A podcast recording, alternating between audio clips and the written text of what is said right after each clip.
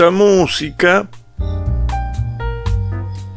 que escuchamos es un regalo al amigo Fowell que tanto le gustaba. Le gustaba la música en general, pero apreciaba mucho la, música brasilera. Eh, entonces encontré esto y va, un, regalo para Fowell. ¿Eh? Y convengamos algo, a mí también me gusta. ¿No? Esa cadencia. Ya que vamos a hablar de los sueños, si alguien tuvo la oportunidad de ir a Brasil, si no, imagíneselo, recuerde esas playas.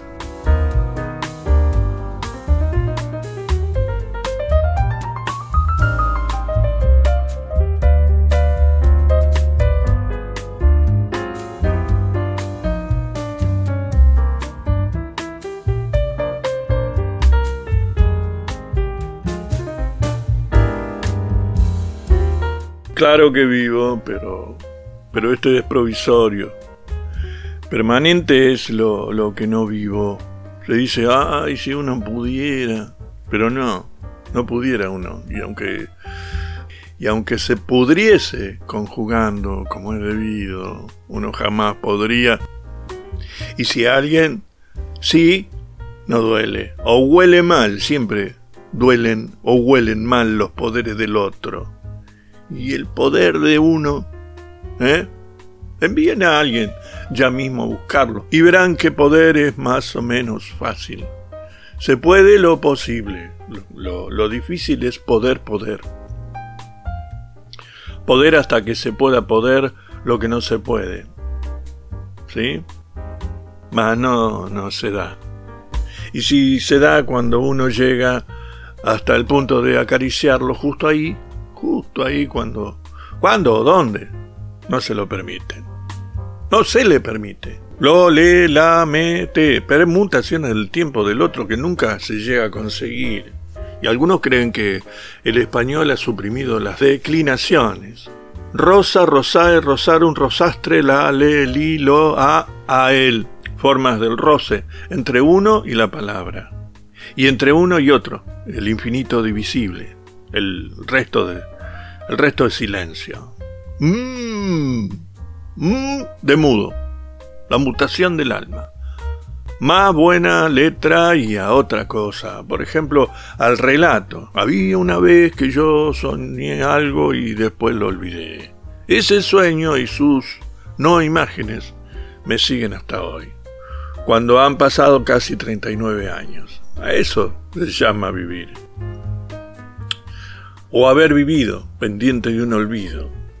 Es natural ahora cuando el olvido roe las neuronas, pero aún recuerdo que aquella vez, hace casi 40 años, soñé y olvidé y desde entonces pienso que el grueso de la memoria se compone de cosas negras hechas de puro olvido. La memoria está llena de olvido, llena de olvido, ¿me entienden?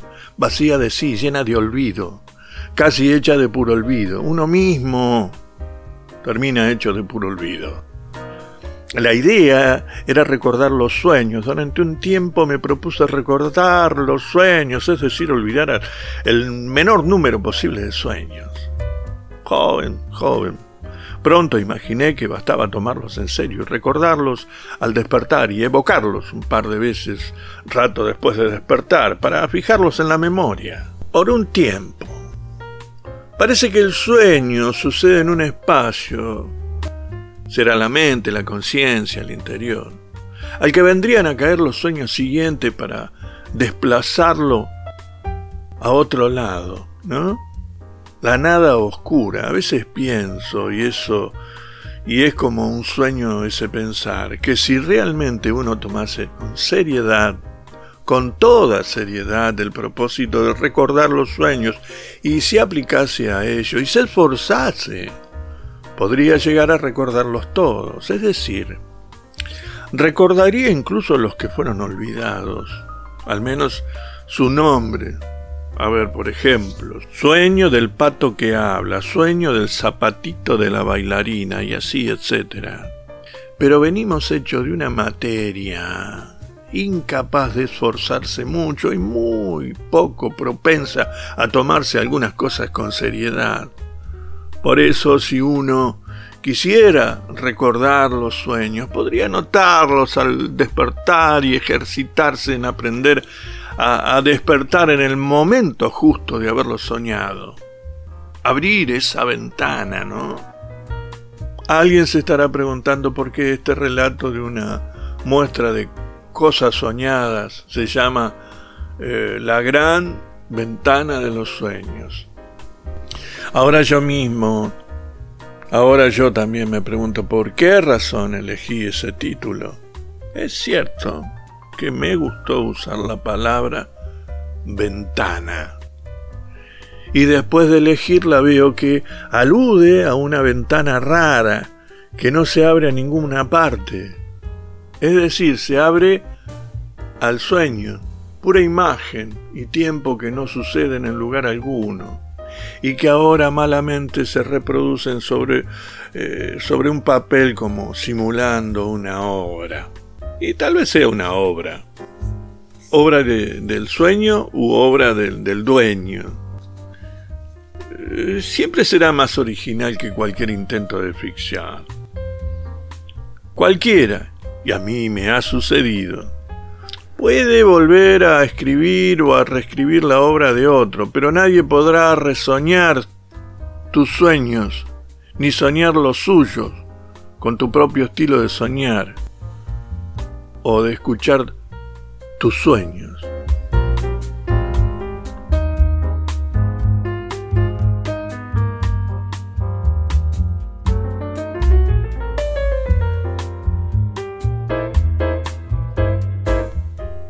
Así empieza este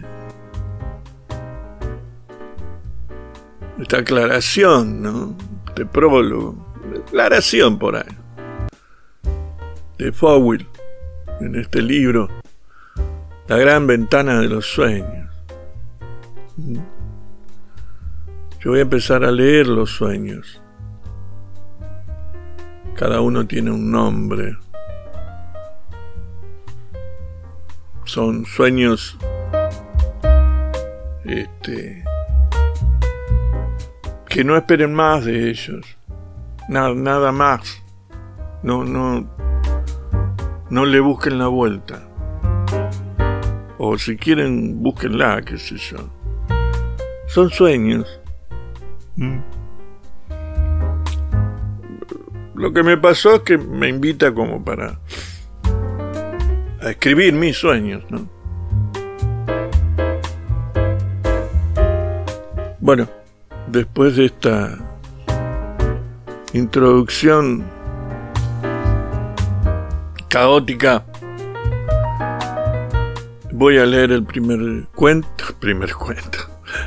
Voy a leer el primer sueño que se llama Testigos de, de Jehová. ¿Mm? Va el primero. Entonces, testigo, testigos de Jehová.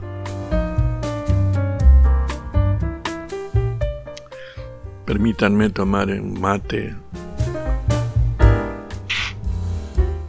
Siempre hay que hacer ruidito al final. Qué rico que son los mates. Sobre todo un domingo a la mañana. Va cuento. Va sueño.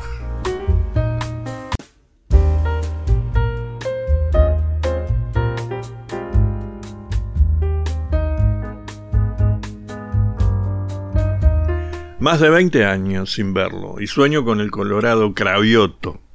Es médico clínico, como en la realidad, y un viejo de cerca de 65, como en la realidad Pero entra al sueño desde un luminoso jardín que da a mi ventana con pasos joviales y vestido eh, con, con un traje blanco, no de médico, sino de administrador de ingenio o de obraje colonial, algo así, un capanga, ahí está, un capanga tropical. Siento que ha progresado, pero me cuenta que acaba de divorciarse al cabo de tanta vida matrimonial y se ha venido a vivir a una casita de madera improvisada entre las ramas de un ombú. Con una señal de mi brazo le pido que omita cualquier detalle. Conozco perfectamente esa casita que yo mismo hice construir tres veces para otras tantas generaciones de niños. Pienso que a su edad no debería andar subiendo y bajando por las ramas, que, que extrañará su cocina eléctrica, el baño y la indispensable ducha de cada día, y que no debería vivir solo. A su edad, en estos tiempos, en una zona tan peligrosa. Pero es un gran clínico que con el dorso de su mano puede auscultar mi pensamiento y me rebate diciendo que adoptó una decisión bien calculada y que justamente sacrificios y riesgos era lo que necesitaba después de tanto tiempo compartiendo solo lo peor de la vida con su mujer. Y lo peor lo peor sería el orden el orden. Sus reflexiones y sus frases eran claras y contundentes algo inesperado para los personajes de mi infancia. En estos tiempos y en estos sueños en los que cada vez con mayor frecuencia tienden a reaparecer. Sueño esto un jueves, un jueves, en una cabaña alpina donde me han alojado en Chile porque todas las reservas hoteleras fueron tomadas por un congreso de testigos de Jehová. Hay ciento diez mil sectarios instalados en Santiago de Chile. Y lo curioso que a ciertas horas en los barrios residenciales, en la zona céntrica y en la constelación de mall y shoppings que rodea la ciudad, uno de cada veinte transeúntes luce en el pecho la credencial azul y blanca que lo identifica como participante del evento después de despertar, al bajar de la cabaña para cruzar hacia el chalet donde sirven el desayuno, me olvido de Cravioto y me culpo por mi ignorancia sobre el dogma de esta secta que acabo de enterarme se manifiesta no cristiana. Lo cuenta la misma camarera. Mientras explica que, he conseguido, conseguido alojarme milagrosamente porque como este complejo turístico fue alguna vez lugar de encuentro de parejas, excluyeron su nombre de la lista de proveedores del evento religioso cumpliendo sus exageradas reglas de moralidad. Esta secta trae todo impreso de Estados Unidos, los menús, los folletos, las reglas de procedimiento turístico y las credenciales de plástico blanco y azul que identifican a sus miembros. Estoy a 20 kilómetros del centro de la ciudad y la conexión de Internet funciona a paso de hormiga. Igual que el tránsito desde el Alto a Santiago. La primera imagen que a duras penas se configura en mi pantalla es un mail de Emilio Alfaras invitándome a un encuentro de ex compañeros de colegio. Le respondo que iré. Recuerdo el sueño. Y le prometo que se lo relataré en detalle cuando nos veamos en Buenos Aires en compañía del mismo Cravioto, de la promoción 1957, y porque a mí me parecía que algo estaba anunciando sobre este encuentro. Y en general, sobre todos los posibles encuentros de la gente.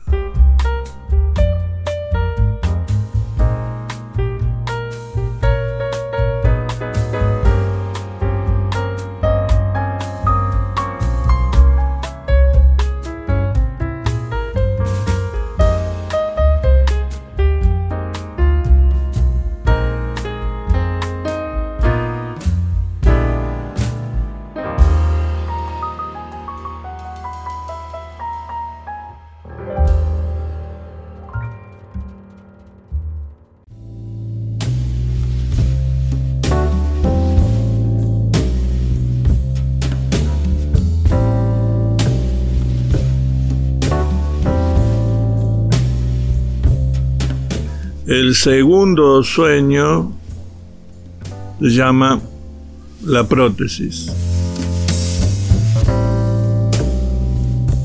Veo una chica de 14 años, no sé por qué lo sé, pero en el sueño tiene exactamente 14 años. Es como si al soñarla también hubiera soñado su pasaporte con la fecha de su nacimiento destinado a algún instante brevísimo de la carrera de imágenes del sueño a determinar su edad, restando la visión de una fecha compuesta en tinta borroñada a los números del año del sueño.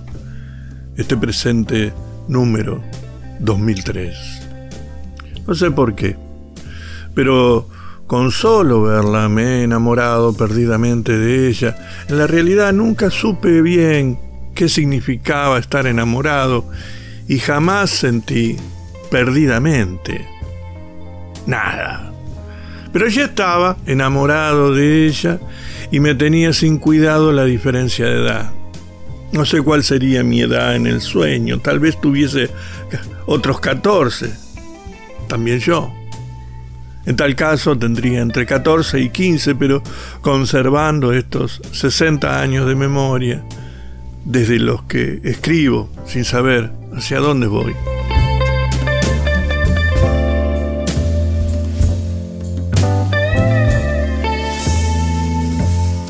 Ah, sí. Iba hacia las tres imágenes relevantes del sueño.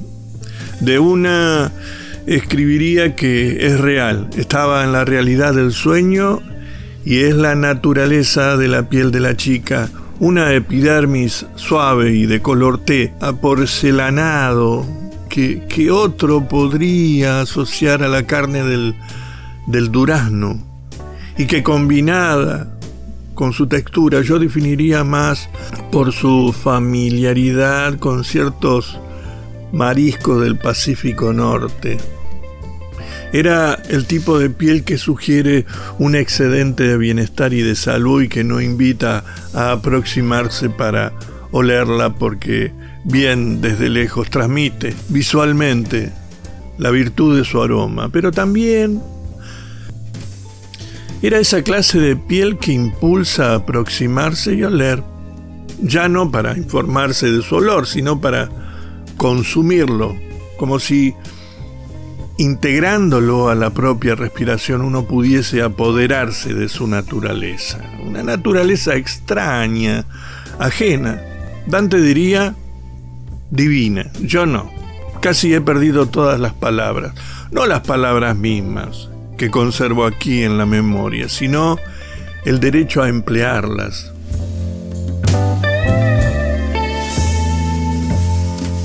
La segunda imagen hacia la que intentaba ir no es real. Era algo que, sin palabras, pensé en el sueño mientras saltaba hacia ella anticipando su franca aceptación de mi acoso. Claro, no era el caso de una que acepta francamente un súbito deseo del varón, sino el de esas que se saben creadas por el acoso, que brotan solo para ser acechadas, disueltas, consumidas.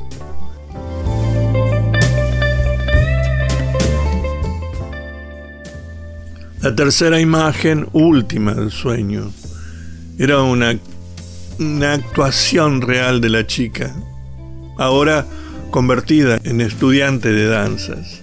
El pelo tenso y recogido, el cuello largo y flexible y el cuerpo, no sé ya si desnudo o vestido pero recorrido por las tensas señales de dolor que suceden a una larga sesión de ensayo. O, quizá ya era una bailarina. Toda la música estaba en su boca, que simulaba las expresiones de quien se entrega al automatismo de mascar chicle. ¿Eh? Le iba a hablar de su boca y del ritmo musical que establecía esa bolita de goma cediendo y resistiendo a la presión de sus dientes, al compás de la danza, cuando, como siempre sucede, advirtió mi intención y sonrió.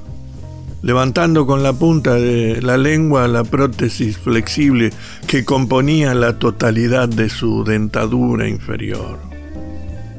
El mismo gesto que en los viejos puede interpretarse como un descuido o una protesta por la pérdida de sus dientes. Señal de la inminente pérdida de todo y otras como un recurso involuntario para aliviar por un instante el ardor de las ampollas que esos artefactos han de producir. En el sueño formaba parte natural de la sonrisa que continuaba con un énfasis de aceptación o entrega. Despierto a medianoche convencido de que es un sueño sobre el Dante de Vitanuova y mi madre, y garabateo unas notas para reconstruirlo por la mañana con la fidelidad que ambos merecían. En ese momento recuerdo que mi madre se llamaba Beatriz y me da por pensar que este sueño forma parte de una familia de sueños sobre la entrega y la familiaridad.